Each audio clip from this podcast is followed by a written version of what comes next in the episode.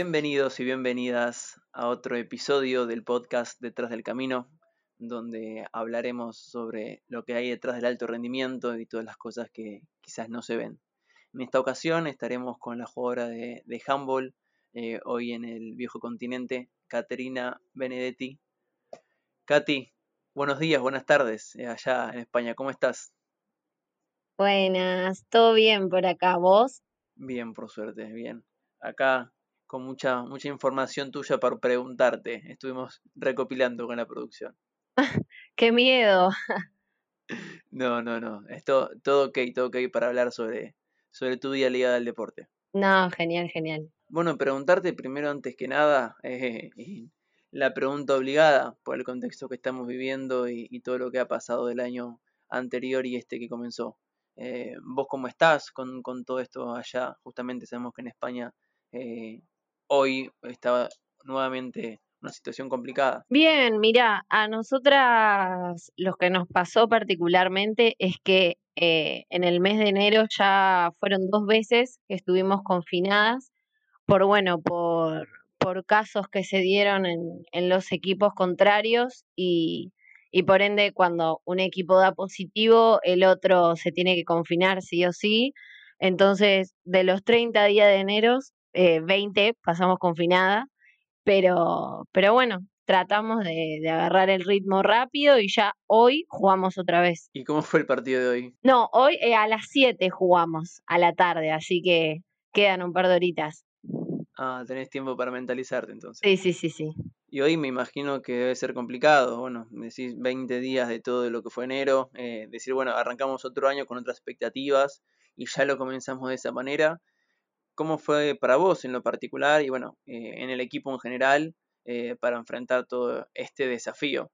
Sí, la verdad es difícil porque, porque uno va agarrando el ritmo y después te pasa esto que, que te confinan 10 días y volvés a entrenar y te vuelven a confinar 10 días, entonces es como algo medio insalubre porque parás, volvés, parás, volvés. Eh, pero bueno, es así y si queremos seguir jugando nos la tenemos que bancar y, y, tratar de cuidarnos lo mejor posible y cuando tenemos la oportunidad de entrenar, entrenar al mil para, para llegar lo mejor posible al partido. Imagino, imagino que sí. Y, y, la ciudad en general, ¿cómo, ¿cómo está? Teniendo en cuenta que ya vienen hace un año que comenzó todo esto, ya pegó antes que acá en Argentina, así que ya tenías una, una previa vivencia de lo que nos estaba ocurriendo acá en nuestro país. Eh, ¿cómo, ¿Cómo fue ese, esos primeros momentos? Eh, mira, bueno, a ver, eh, tenés de todo. Yo creo que claramente se manejan, se manejaron mejor que en Argentina. Eh, si te pones a comparar hoy en día también está, está mejor que Argentina, pero bueno, o sea, afecta a todos de la misma manera y si bien tenés la gente que es súper responsable y que cumple los protocolos y que cumple el toque de queda y demás, también tenés gente que, que no cumple nada. Eh, pero bueno, también hacer un lugar chico, al ser una isla, eh, se controla un poco mejor que, que allá. Entonces, en ese sentido, está bien. Entiendo, entiendo. Y bueno, y a vos en tu caso en particular, que te fuiste con la expectativa de jugar en otra liga, en, ser algo mucho más profesional, y te tocó vivir todos estos, todos estos momentos. ¿Cómo, ¿Cómo fue también mentalizarte en decir, bueno, eh, todo pasa por algo y estoy acá para enfrentarlo y bueno, es una vivencia que más te toca vivir? Sí, tal cual. Eh, la verdad que no, siempre digo lo mismo, que no fue algo planeado de, mi 2020, sino que, mis planes para ese año estaban con la selección junior y, y bueno, con todo esto surgió, era algo que, como te dije recién, no lo tenía planeado, entonces eh, tomé la oportunidad y, y acá, acá estoy aprovechándolo al mil y como se puede. ¿Te costó tomar la decisión? Sabiendo que, bueno, venías de, de los Juegos Olímpicos, de la juventud, que fue un revuelo total lo que ocurrió acá, un envión muy bueno que pasó en el deporte, no solo en el handball, sino en el deporte nacional en general. eh, y tomar ese desafío, ¿no? Tan pronto de, irte a nuevas aventuras. Sí, por una parte eh, no me costó porque, porque sabía que era muy difícil que en Argentina se vuelva a jugar y yo no quería estar un año parada, entonces em, por ese lado eh, lo aproveché justo, me vino justo la oportunidad y, y, por otro lado sí fue difícil porque bueno, era la primera vez que, que me separaba de mi familia, de mis amigos eh, y demás, pero, pero bueno, claramente no, no me arrepiento de haber tomado la decisión rápida. Imagino, imagino. Y bueno, ah, después de hablar un poco de, de, lo que es la actualidad, de cómo estás vos, eh, me gustaría saber el inicio de todo este sueño que hoy te, lleva a, Europa. Eh, ¿Cómo fue esos primeros comienzos con, el deporte? Si fue algo que te inculcaron la familia, si fue algo que lo hacías vos por hiperactiva, ¿cómo, cómo fue que, se fue dando? Bueno, en realidad surgió porque yo em, iba al colegio alemán, o sea, donde era mi, mi club de Argentina, Sedalo, y nada, en gimnasia el deporte principal era handball, tenía handball o gimnasia artística, eh, no pasaba de eso. Entonces, nada, por una parte ya me lo había inculcado el colegio porque lo hacía prácticamente todos los días y, después, bueno, me empezó a gustar cada vez más y a los nueve años le dije a mi mamá, mamá, quiero empezar handball y, y me anoté ahí en el club y desde ahí hasta el 2019, principio de 2020, siempre estuve en el mismo club. Claro. Eh, y fue algo que te, bueno, obviamente al ser inculcado por el colegio era lo que tenías que hacer, pero ¿cómo fue ese proceso de empezar a verlo como una actividad extracurricular, que era lo que tenías que cumplir, pero además que, ¿qué te empezó a generar para verlo como algo más a futuro? Bueno, eh, yo a los 13 fue la primera vez que hicieron una, hicieron la convocatoria de la preselección. Eh, y bueno, ahí al principio era como, como otra cosa nueva porque ya no estaba jugando para el club, sino que estaba eh, jugando para representar a la provincia en un principio. Eh, entonces ese año, cuando yo quedo para la selección de Buenos Aires, que sería Femeval, eh, después venía la selección argentina, entonces ahí fue como que mi cabeza hizo un clic, como diciendo, ya es algo más grande lo que estoy haciendo, no es solo jugar en el club, sino que ahora me toca representar al país y bueno, creo que ese año, 2013, fue un antes y un después para, para todo lo que, lo que vino ahora. Vos sos oriunda de Lanús, ¿es cierto? Sí, sí, sí. ¿Y cómo fue también eh, ese proceso, siendo, tan chica, ¿no? Estamos hablando de 2013, eras, eras muy chica. Eh, ¿Cómo fue tomar un sí, poco... menor. Por eso, sí. ¿Cómo fue ir tomando dimensión de lo, de lo que se estaba pasando por delante? Eh, ahí en tu, en tu club, en Cédalo, ¿cómo fue también decir, bueno, eh, esto viene en serio, no, no es algo, un hobby más? Imagino que quizás no tenías la conciencia que, que tienes hoy en día, eso desde ya, pero ¿cómo fue esos primeros pasos para, para continuar todo lo que después eh, fue aconteciendo? Claro, ¿no? Al principio fue como, como decís vos, era, era muy chica, yo estaba en el colegio claramente, eh, entonces hay veces que tenía que faltar a clases y, y era una locura, ¿no? Con 13 años que, que, tenía que faltar a clases para ir a entrenar y al principio me costaba, pero bueno, a medida que iba pasando el tiempo me iba acostumbrando, me iba acomodando mis horarios y demás, entonces cada año se iba volviendo más serio y cada año yo lo iba tomando más en serio. Eh, pero bueno, como decía recién, eh, al pasar los años se iba intensificando más toda esa responsabilidad que llevaba a entrenar para la selección. Eh, Así que bueno, fue todo un proceso que, se fue dando de a poco. Y bueno, al hacerlo de tan chica, también te tocó justo tu plena adolescencia, cosa que, bueno, chicos que no son deportistas suelen ir a fiestas de 15, suelen juntarse con amigos, con amigas. Eh, ¿Cómo fue para eso, no? Para vos, no resignar esas circunstancias, esas situaciones, sino priorizar las otras por este sueño que ibas, eh, creciendo de a poquito. Claro, en un principio yo me acuerdo que, que hacía todo, o sea, si tenía eh, algún cumpleaños, entrenamiento, partido, trataba de hacer todo, por ejemplo, no sé, tal vez entrenaba y terminaba de entrenar y tenía algún cumpleaños e iba con la ropa de entrenamiento, no, no me importaba nada. Eh, pero bueno, después también cuando empecé con los 15, eh, me pasaba que, bueno, tenía viajes y no podía ir o concentraba o así. Siempre trataba de hacer todo, de, de no faltar a nada, porque claramente al ser chica eh, el cuerpo te da para todo. Ahora también me da para todo. Creo que eh, seguiría haciendo eso de, ir a entrenar y después de ir a algún cumpleaños o al revés. Eh, pero bueno, trataba de, de, no perderme esas cosas, de, de hacer todo, pero también hacerlo a conciencia. Por ejemplo, si si yo tenía un partido al otro día y por la noche tenía un cumpleaños, iba y, tal vez me iba antes o, no sé, siempre trataba de estar, aunque sea una hora y, esas cosas. Lo vas tomando con, con más conciencia. Darte una vuelta y decir, bueno, al menos pude disfrutar un poco y, y después. Claro, pasar a saludar, aunque sea. Sí, sí, sí, imagino. Realmente, si es que te da el cuerpo, no sé cómo lo has hecho y, lo seguís haciendo, pero es algo, eh, mucha voluntad también. Sí, también, pero a ver, soy joven, por eso.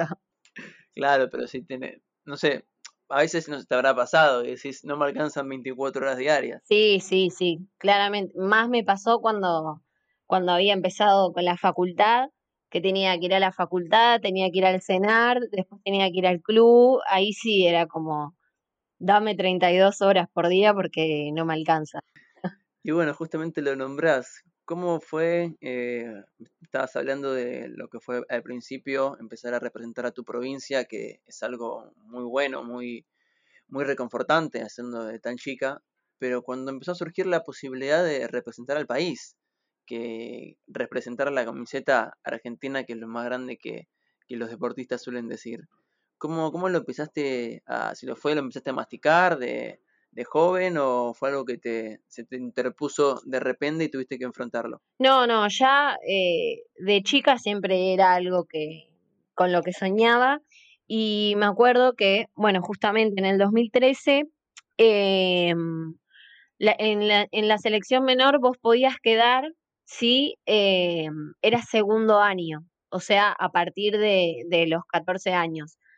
Y ese año se reformó esa norma, esa ley, o no sé cómo se dice, y eh, se había dicho que podían viajar también los que eran primer año, o sea, los que tenían la edad de 13.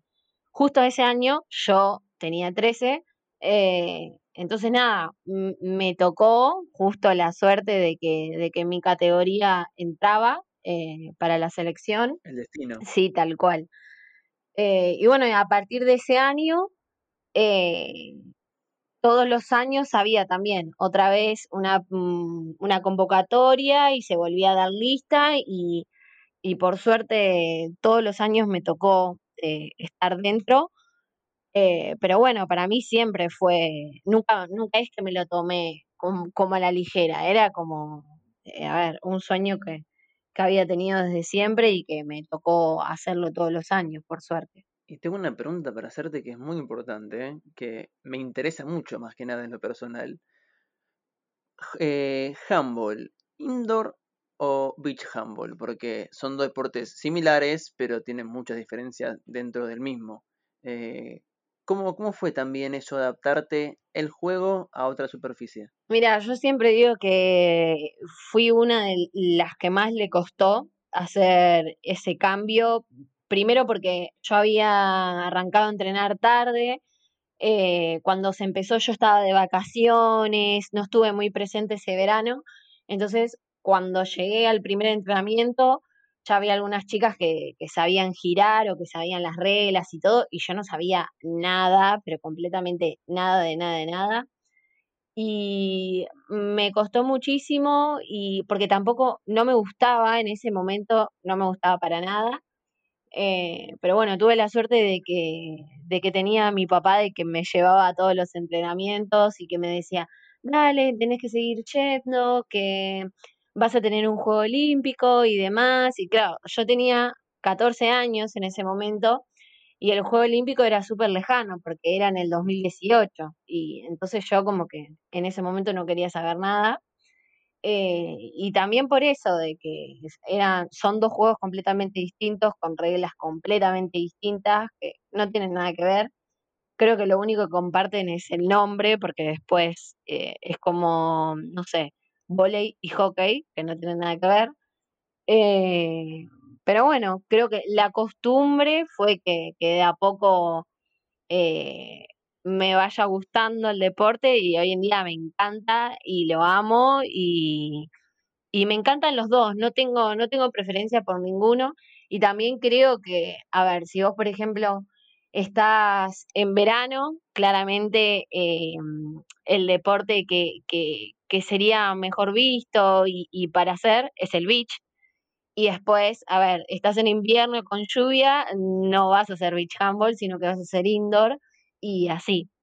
Claro, te vas cambiando de acuerdo al clima, el tiempo. Y está bueno, porque algo cuando, así, sí, sí. cuando se presta el, el, tiempo vas para un lado, si no vas para el otro. Tal cual. Y si te pregunto, ¿cuál crees que es tu mayor virtud eh, en ambos, no? ¿Qué es lo que quizás puedes sacar un poco más de diferencia en ambos deportes? Eh, no sé. Es difícil hablar de uno mismo. Que soy sé, zurda, creo. Pero, pero bueno.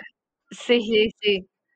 No, te, eso tal vez. Eh, el, ser, el ser zurdo en, en cualquier deporte. Eh, a ver, claramente no te da ventaja, porque no te da ventaja, porque si sos zurdo y no entrenás y, y no haces nada, es lo mismo que nada. Eh, pero bueno, también es por la escasez. Eh, no es normal que en un equipo tengas 20 zurdos. Entonces, mm, creo que eso, después no sé, como dijiste vos, es difícil hablar de uno mismo. Y bueno, como decías recién, eh, llevándole un poco los juegos, quedaba, quedaba lejano, ¿no? Buenos Aires 2018 era cuando se empezó a, a nombrar estaba lejos. Pero después se fue acercando, fueron más unas concentraciones, los partidos, eh, estas prácticas que obviamente eh, abocarse a, un nuevo deporte es, es, complicado, teniendo en cuenta que era nuevo, que después de toda una vida jugando a indoor. Eh, cuando ya se empezó a acercar, cuando, bueno, tengo muy presente aquel día eh, que Vicky Miranda habla en inglés haciendo la presentación en el obelisco y todo lo que fue aconteciendo. ¿Cómo fue esa primera vez en la villa con, con todo el equipo? ¿Qué, ¿Qué, de esos momentos? Me acuerdo, me acuerdo entrar con todos los equipos de todos los deportes y ver algo completamente distinto porque nosotras ya habíamos ido previamente a la Villa Olímpica y en ese momento era solo edificios, eh, habíamos visto eso y cuando entramos ya oficialmente eh, al torneo era como nada que ver, todo súper estructurado, todo cambiado, todo, todos los edificios tenían las banderas de, de los países correspondientes eh, era, era otra cosa y, cuando entramos nos ahí recién nos dimos cuenta eh, el torneo que teníamos por delante, que, que también era un torneo que no, no se asimilaba a, a ningún otro que, que hubiéramos jugado. A ver, nosotras habíamos tenido sudamericano, panamericano, mundial y, y, ningún torneo se acercaba a la magnitud de, de, lo que fue los Juegos Olímpicos. Y ni hablar que ser en nuestro país tenía un condimento especial, ¿no? Sí, tal cual. Porque llegar ya con la camiseta y toda la gente alentando y ver cómo les reconocían y cómo les apoyaban. Sí, sí, tal cual, tal cual. El, el que haya sido en Argentina le dio un plus que, que no le podría haber dado eh, si el torneo hubiera sido en otro país. Claro. Y de lo que fue ese torneo de ustedes, eh, tengo muy presente el partido contra Hungría, que, bueno, la semifinal, cómo, cómo se dio, cómo, cómo, lo, cómo lo jugaron, cómo, cómo lo enfrentaron, ¿no? Cómo pusieron el pecho a esa... Una linda responsabilidad, ¿no? Porque al también de jugar de local, tenés todo el apoyo de la gente y también te, te incentiva a ir por más. Pero Hungría siempre es un equipo complejo y lo demostró durante los Juegos. Eh, ¿Cómo, hoy un poco a la distancia, eh, después de dos años y medio de, ese suceso, ¿cómo lo recordás? Eh, a ver, es el partido que más tengo presente de, de todos los que jugamos, creo que, que todas. Y, y también Hungría era un equipo que nosotras queríamos ganar sí o sí, eh, porque ya nos había tocado perder dos veces en el Mundial contra ellas. Eh, después habíamos jugado amistoso nosotras antes de, de, arrancar el torneo. En los Juegos Olímpicos jugamos amistoso y también eh, nos habían ganado. Entonces estábamos con eso de que nos queríamos ganar sí o sí y, y, todo lo que habíamos entrenado nosotras, todos los partidos que habíamos jugado previamente y demás, eh, se vieron reflejados justamente en ese partido. Creo que la clave fue que, que, todo lo que habíamos hecho bien en los entrenamientos, en los amistosos y demás, lo hicimos en ese partido y por eso fue que, que pudimos ganarles, porque ellas, a ver, ellas venían de ser campeonas de Europa, no es que era un equipo más. Eran, ellas eran las candidatas a, a, salir, a salir campeonas en los juegos. El rival a vencer, sí, sin duda. Sí, sí. Y bueno, después apareció Zoe con esa tajada y te tocó definir a vos, algo que quizás a mucha gente eh, le, puede, le puede pesar, le puede quemar la, la pelota, pero vos, ¿cómo, cómo, ¿cómo agarraste ese balón y fuiste a tirar? Eh, mira, en ese momento lo que me pasó fue que, va, creo que a, todas, eh, en el momento de que cada una tuvo que definir lo suyo, habíamos entrenado tanto, pero tanto esas situaciones que, mm, que no sentimos ese nerviosismo de, de, de decir, la tengo que meter sí o sí porque, porque si no estoy en el horno. Eh, a ver, nosotras habíamos jugado mil partidos previo a ese, eh, previo a, los juegos, digamos, amistosos y demás, y era algo que habíamos entrenado muchísimo, muchísimo, entonces no estaba ese miedo de, de errarlo y, y me súper acuerdo eh, ese momento de, de ir súper relajada y decir, bueno, que sea lo que sea, eh, y bueno, así, así se dio. Sabías lo que tenías que hacer, sabías dónde tenías que dejar la bocha. Tal cual, todas, mismo, mismo Zoe, Zoe, cuando, cuando fue a atajar esa pelota, ella ya sabía, ya, ya sabía dónde lanzaba ella, ya sabía lo que iba a hacer, ya, ya todas eh, habíamos estudiado un montón eh, a Hungría además. Claro.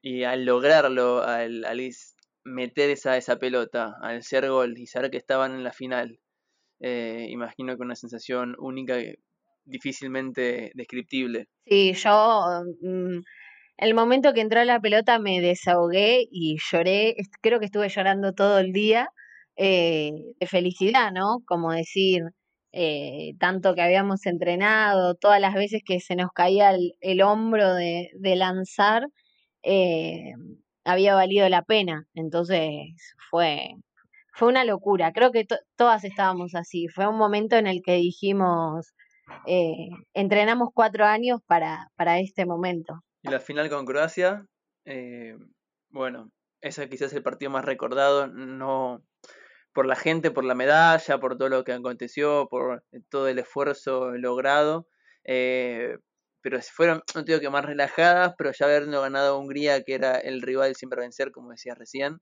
eh, tiene una tranquilidad mayor. Sí, también fue una sorpresa porque nosotras íbamos mentalizadas en que eh, Holanda iba a pasar a la final y no Croacia.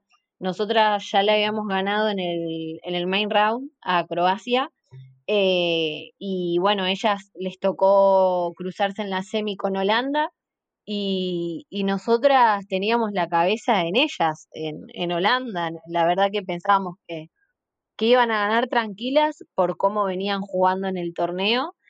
Eh, pero bueno, fue, fue una sorpresa para todas, creo que hasta para ellas, eh, que hayan pasado a la final. Y bueno, como decís vos, no es que fuimos tranquilas, pero sino eh, fuimos con, con la cabeza fría, diciendo, a ver, ya, ya les pudimos ganar una vez, lo podemos hacer otra, pero bueno, para hacerlo había que jugar bien. Ni hablar, ni hablar. Sí, he visto las notas que te han hecho después de, ese partido y, la emoción, ¿no? Eh, como decía, llorar mucho de, felicidad eh, por tener la medalla colgada en el cuello después de tanto esfuerzo, de, de tanta, de tantas cosas eh, involucradas, porque bueno, mencionas a tu papá, que es el que te, que te llevaba, que te incentivaba y, y muchas cosas detrás de lo que es esa medalla. Sí, tal cual, hay un montón de cosas. Está, a ver, eso, después el volver a entrenar a las 11 de la noche y, tener la comida hecha por mi mamá, eh, que mi papá me lleve a todos lados, que mis hermanos eh, me banquen, que, que en el club me digan, bueno, si estás cansada, no vengas, no pasa nada, entrenaste con la selección. Eh, un montón de cosas influyeron en, en, ese resultado. Claro. Y el tema de las kamikazes, ¿se le puede contar a la gente cómo surgió sí, A ver, en realidad fue fue el nombre se le dio a las mayores en un principio y quien le dio el nombre fue Nico Sico, que es eh, periodista de las kamikazes, siempre fue el periodista y quien, quien maneja nuestras redes sociales.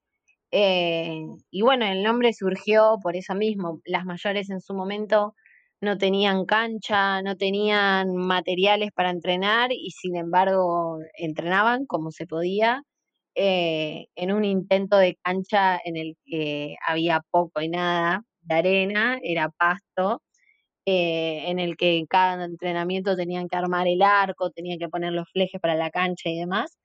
Y, bueno, así surgió el nombre y después eh, se, se, nos pasó a nosotras. Y bueno, vos se puede decir que sos un poco kamikaze y un poco de garra. sí, puede ser. ¿Qué te sé que es difícil no, eh, preguntarte esto, pero ¿qué te representa más? Porque al principio hablábamos que son deportes distintos, que eh, ambos te gustan mucho, pero obviamente quizás hay un poco más de tu corazón de un lado que de eh, otro. No, sabes que no, no. Em, supongo que a alguna de las chicas les puede pasar, eh, pero a mí personalmente no. me gusta sentirme parte de las dos y me siento parte de las dos. Em, y creo que también se, se complementan. Y, y me gusta que, por ejemplo, a ver, si me toca el día de mañana estar con el beach, voy a dar el 100% en el beach. Y si me toca estar con el indoor, voy a dar el 100% en el indoor. Pero, pero no es que diga, no, me representa más ser kamikaze que, que de la garra o al revés. Siento que, que las dos se complementan y que eso está buenísimo. Y bueno, la garra ha crecido mucho estos últimos años. Eh, por suerte, creo que hizo un gran envión y el, tema del beach también ha ayudado. Hoy está en la cabeza del equipo Daddy Gallardo, con quien hablamos hace, hace un tiempito. Eh, ¿qué, te genera eh, lo que es Daddy para, el deporte? No sé si tuviste la posibilidad de charlar últimamente. Eh, por, lo, por lo que hace, por, por toda la disciplina y por lo que aspira, ¿no? Porque nos ha dicho justamente por aquí que él quiere participar con, con la garra en, en París, que eh, le quedó que esa, esa espina después de los Panamericanos, pero que la garra tiene mucho más por dar. Sí, a ver, eh, es un entrenador súper, súper respetado en el ambiente y que, que, bueno, a ver, se destacó por toda su trayectoria con los gladiadores, que fue impecable y bueno, yo lo conocí así, eh, siendo entrenador de los gladiadores. Y, bueno, creo que con la garra también eh, hubo, eh, hay un avance muy lindo, se las ve entrenando a full, se las ve más fuertes, se las ve más rápidas, se lo se notó en este en estos últimos torneos.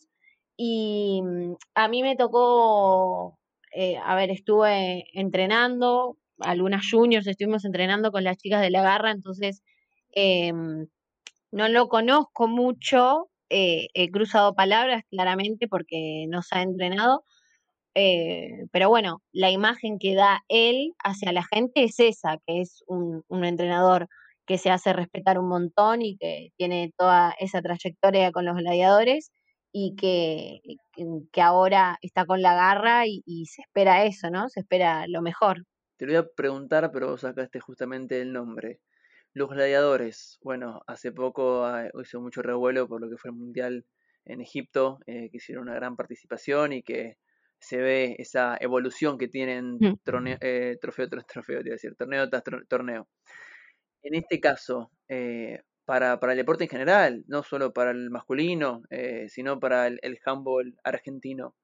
Eh, ¿Qué te representa a vos los gladiadores que siendo tan chica pudiste ver cómo, cómo fueron a Londres, cómo se ganaron eh, esa insignia de poder llegar a un Juego Olímpico que era tan lejano y que hoy están tocando los... Bueno, los eh, en planos? un principio en todo lo que han crecido los gladiadores es una barbaridad y es muy notable. Eh, de todos los yo desde chica que los veo claramente y de todos los torneos que vi, creo que este fue eh, en el, el, que mejor actuación tuvieron todos eh, y lo que te genera es, es ese sentimiento de, de, a ver, no me sale, de ese amor por, Argentina. Yo veía los partidos acá y me ponía nerviosa yo, transpiraba, le gritaba a la pantalla, parecía una loca, pero te transmiten eso, ¿no? Que, que te salga el hincha futbolero, así entre comillas, por decir, eh, de adentro y, y es algo que, que, que, está buenísimo, que tu selección te transmita eso, eh, se nota mucho todo, todo el crecimiento que, que, han tenido. Sí, ni hablar. Y bueno, ahora estaba haciendo un poco de memoria y al principio yo dije que vos estabas en España, o estás en las Islas Canarias, que pertenece a España, pero no es Europa, es África. Sí, sí. Eh, pero pertenece a, a, lo que es Europa. No, pues me, me, van a retar, va a venir alguien de geografía y me decir, no, no, no pertenece a España, eh, a España, España. Sí, por sí. las dudas aclaramos. Y, y oíme, ¿cómo, ¿cómo es la vida en la isla? Eh, obviamente, como, como decís, pertenece a lo que es el Reino de España, pero está ahí al lado de, de lo que es África. Eh, ¿Qué fue lo que más te sorprendió de, de pasar de, de, nuestra provincia de Buenos Aires a, obviamente has tenido muchas giras, muchos viajes, pero vivir... Sí, a ver, bueno, cosa. ahora es como que, como que, a ver, ¿cómo explicarlo? Hay muchas cosas que se hacen acá típicas, eh, como las fiestas, hay un montón de fiestas, de feriados y demás, que bueno, claramente no lo pude vivir por todo este contexto de pandemia, eh, pero lo que más me sorprende es eh, la calidad de vida, las personas, cómo se manejan allí a simple vista, es muy distinto allá. Tenés de todo, claramente, como en todos lados, pero bueno, eh, conocí un montón de, de lugares increíbles que decís, esos lugares que los ves por fotos y decís, ay, ojalá vaya eh, nada más para tener una foto, bueno, así. Eh, y también eso, tiene que, al ser una isla, tenés un montón de lugares con, con mar y, dema, y demás que son increíbles. Eh, así que bueno, por ese lado es como que en un momento estaba en Buenos Aires, en Lanús, eh, donde no tenés mar, no tenés naturaleza, nada, y de repente a un lugar en donde es todo tierra, pasto, mar, árboles, palmeras, que nada que ver con, con nada. Imagino. Y de estos lugares que, que mencionas, eh, que no tengo el gusto de conocerlo, pero eh, pienso que muchos deben ser lugares de ensueño. Si a la gente le, le debes recomendar uno de la isla, ¿cuál es el que más te sorprendió? ¿O más te cautivó? Mira, hay muchos que me gustaron, pero uno que, que me encantó, que había ido al principio, cuando llegué, fue mm, Playa Papagayo, que nada, me, me encantó por eh, cómo está ubicado. Es un lugar que, mm, o sea, es, es todo súper natural, no tenés como nada de construcciones ahí, no tenés bares, no tenés nada, es como todo súper isla. Eh, Así que me quedo con ese. Y también, bueno, por lo que es la, la Liga Iberdrola, te habrá tocado conocer muchas partes de, de, España, muchos, muchos estadios. Eh, como también es estar en una de las mejores ligas del mundo, que, que realmente ha crecido un montón y que a, la par de la masculina, obviamente la masculina está un poco más adelante por, por todo lo que representa y por la calidad de tanto clubes y, jugadores. Eh, aprovecho para mandarle un saludo a, Pablo Simonet, que, es un amigo del espacio, eh, que también está ahí en Cuenca. Eh, cómo, cómo también es jugar en esa liga y, tener toda esa filosofía cultural que, representa.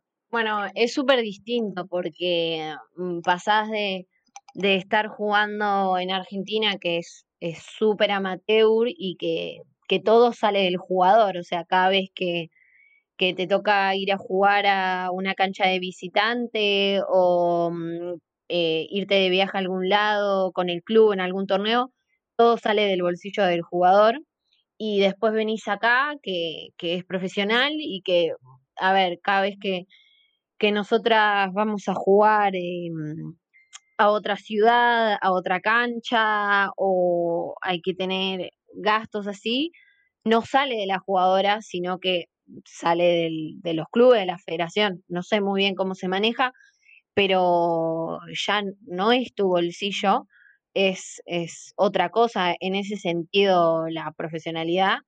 Y después, bueno, también la, la calidad de los partidos, ya te das cuenta que, que es otro juego, es mucho más rápido, mucho más fuerte.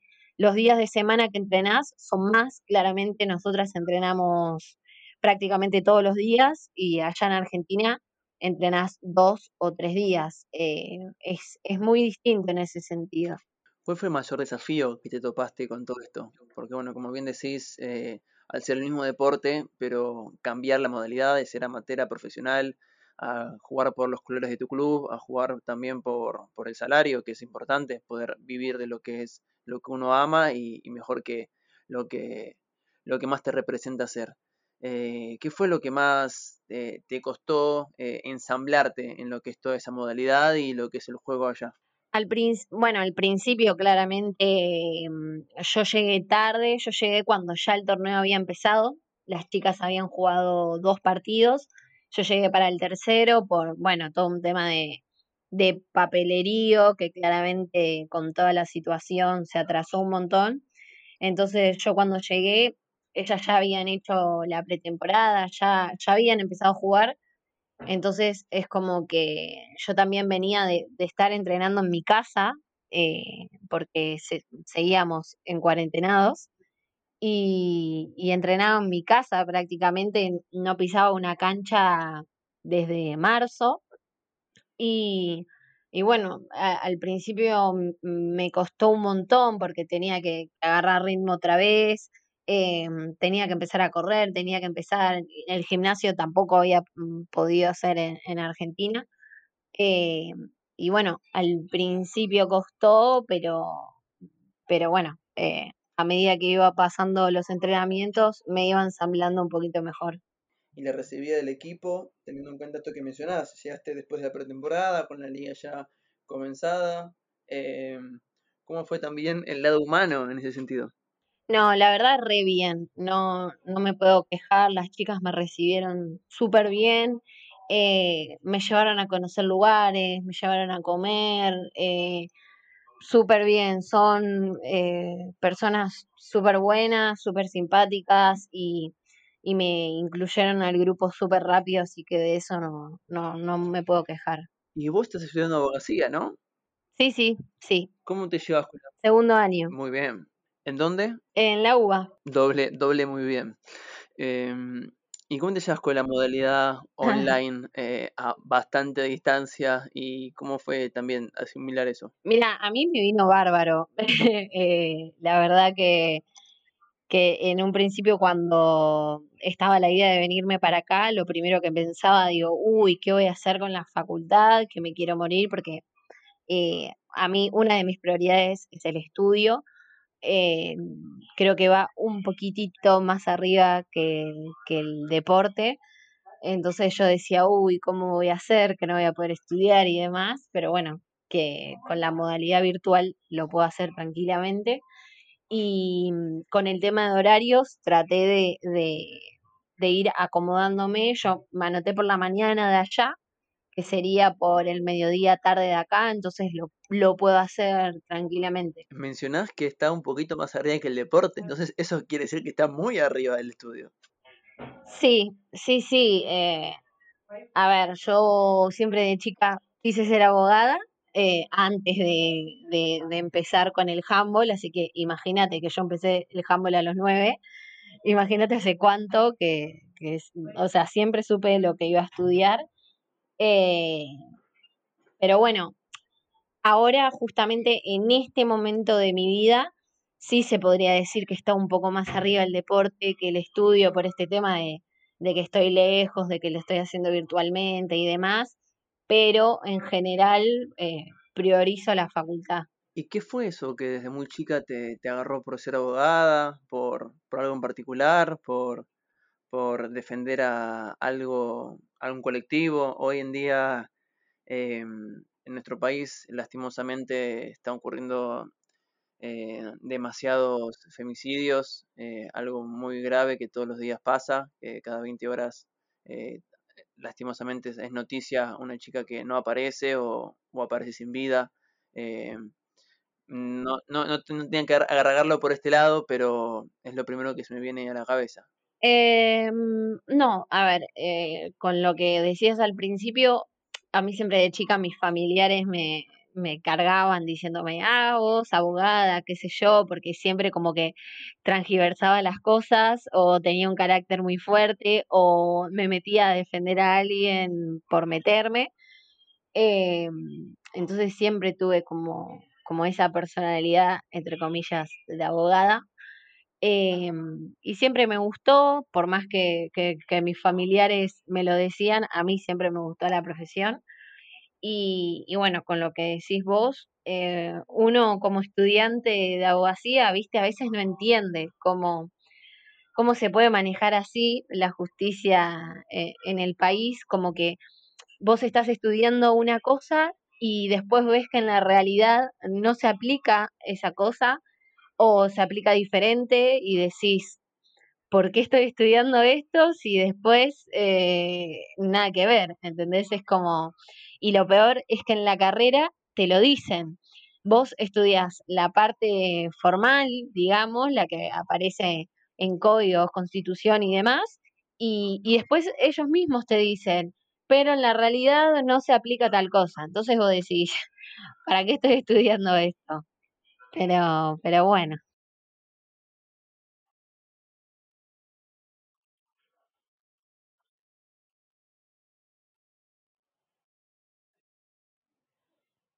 Y yo estoy, no segura, pero tengo la esperanza de que eh, esta generación, digamos, el día que, que nos toque ejercer la profesión, la vamos a hacer mejor que los que lo hacen ahora y que de a poco la justicia va a ir mejorando un poquito, eh, o eso espero. Pero bueno, o sea, vos también ves eh, a, a los futuros jueces o futuros abogados y, y, los ves con buenas ideas y buenos ideales y demás, entonces tenés esa esperanza, ¿no? De que, de que en el futuro mejore. Pero bueno, no, nunca se sabe. Creo que es lo que todos y todas queremos que ocurra, ¿no? Que esta, como bien decís, la nueva generación que, que tiene muchas ganas de crecer, de hacer bien las cosas, de, de poder dejar de politizar todo y sobre todo que lo que mencionás, de que si vamos a estudiar algo que, que se pueda cumplir, ¿no? Que después ha llevado a la práctica se empieza a modificar todo, porque si no tampoco tiene sentido. Sí, tal cual, tal cual, tal cual como decís. Y oíme, y para ir cerrando y agradecerte todo, todo el tiempo que, que nos brindaste.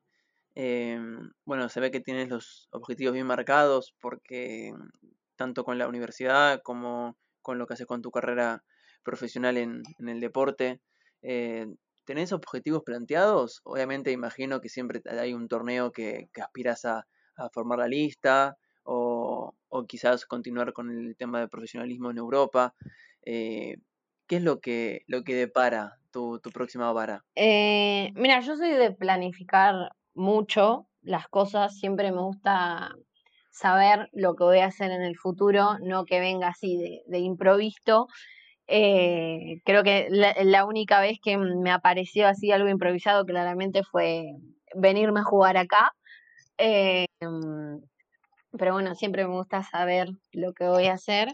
Y, y sí, con respecto a, a, seguir jugando acá en Europa, es una de las cosas que, que, tengo planificada, eh, poder seguir estudiando, eh, poder tener algún torneo con la selección, porque el año pasado nosotras con las juniors teníamos Panamericano, clasificatoria mundial. Eh, supuestamente este año va a haber algo con la categoría junior. Eh, pero bueno, estamos a la espera de todo, así que ojalá que se pueda hacer. Todo muy bien veremos está, eh, los torneos. Sí, sí, como todo. Que, creo que el año pasado y este año va a seguir así, como veremos qué pasa, no nada exacto.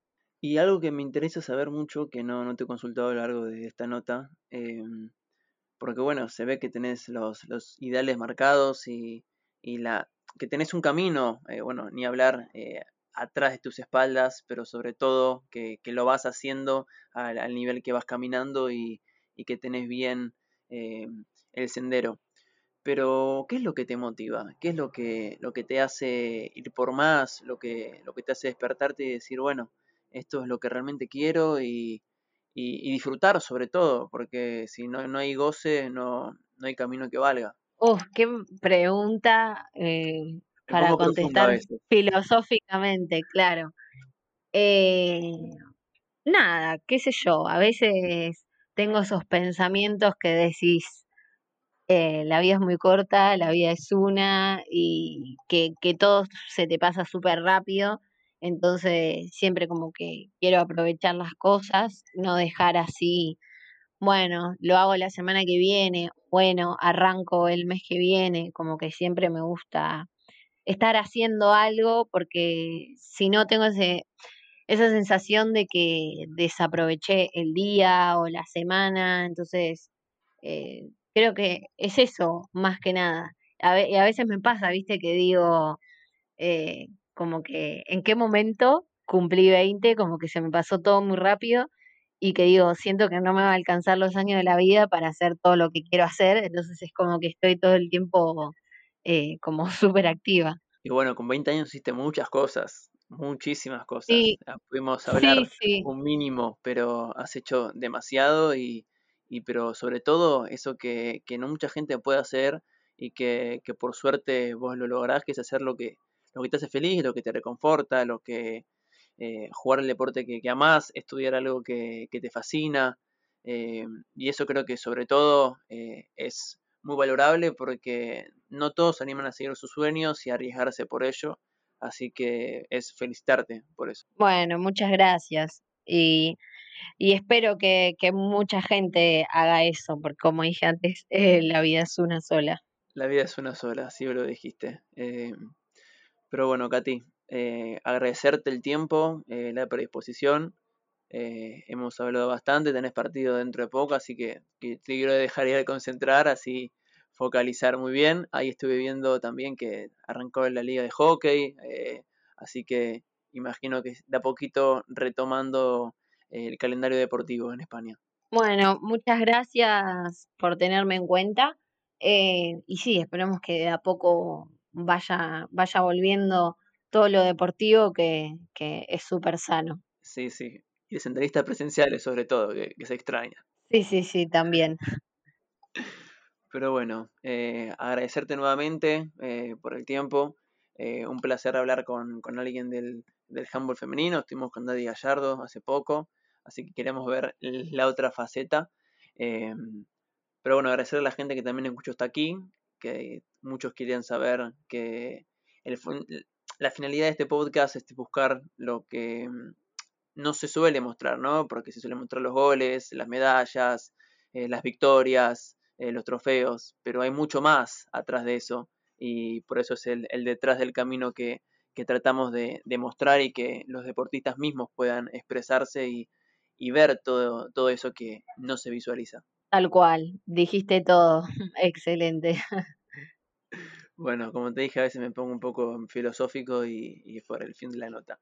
Pero bueno, agradecer a la gente que Pero escuchó. está y- bien. Está muy bien, sí. Pero bueno, Katy, espero que se vuelva a repetir y, y bueno, será hasta cualquier momento. Bueno, muchas gracias, en serio, ¿eh? Muchas gracias.